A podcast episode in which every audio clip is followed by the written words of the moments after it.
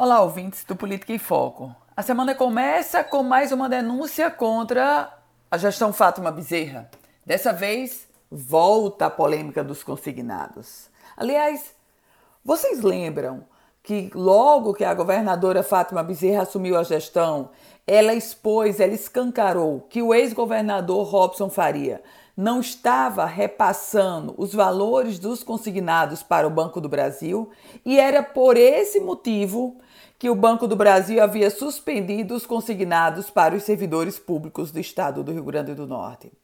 Pois a realidade agora parece voltar, pelo menos essa é a denúncia do Sindicato dos Servidores Públicos da Administração Direta do Rio Grande do Norte, o chamado SINSP, acusa o Executivo Estadual, a gestão Fátima Bezerra, de apropriação débita. Na prática, segundo o sindicato, o que a governadora Fátima Bezerra está fazendo é a mesmíssima coisa que ela denunciou contra Robson Faria.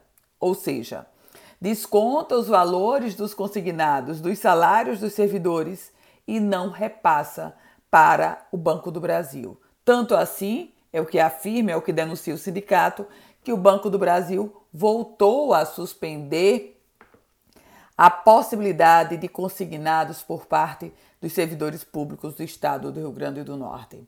Essa é a denúncia do sindicato. O governo do estado ainda não se posicionou sobre essa grave denúncia, e não é uma pequena denúncia, é uma grave denúncia, minha gente. Isso é improbidade administrativa. Isso é lei de responsabilidade fiscal, caso de fato o crime aconteça. Agora, dois aspectos. Primeiro, é esperar que o governo do estado responda.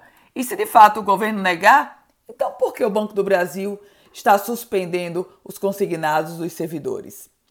Eu volto com outras informações aqui no Política em Foco com Ana Ruth Dantas.